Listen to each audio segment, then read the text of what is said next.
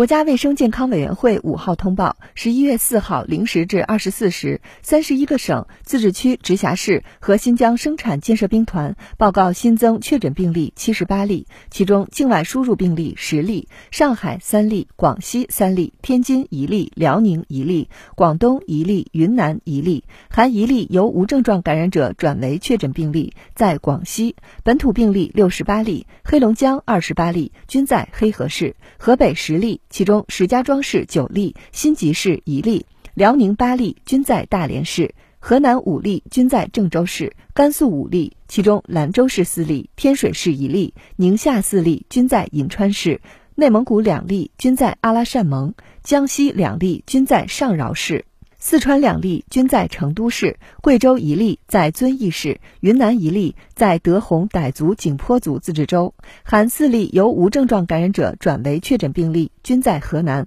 无新增死亡病例，新增疑似病例一例为境外输入病例，在上海。当日新增治愈出院病例二十九例，解除医学观察的密切接触者一千九百九十人，重症病例较前一日增加一例。境外输入现有确诊病例三百七十三例，其中重症病例两例，现有疑似病例四例。累计确诊病例九千六百九十七例，累计治愈出院病例九千三百二十四例，无死亡病例。截至十一月四号二十四时，据三十一个省、自治区、直辖市和新疆生产建设兵团报告，现有确诊病例一千一百二十九例，其中重症病例三十七例。累计治愈出院病例九万一千八百四十例，累计死亡病例四千六百三十六例，累计报告确诊病例九万七千六百零五例，现有疑似病例四例，累计追踪到密切接触者一百二十七万两千三百三十三人，尚在医学观察的密切接触者四万五千三百八十六人。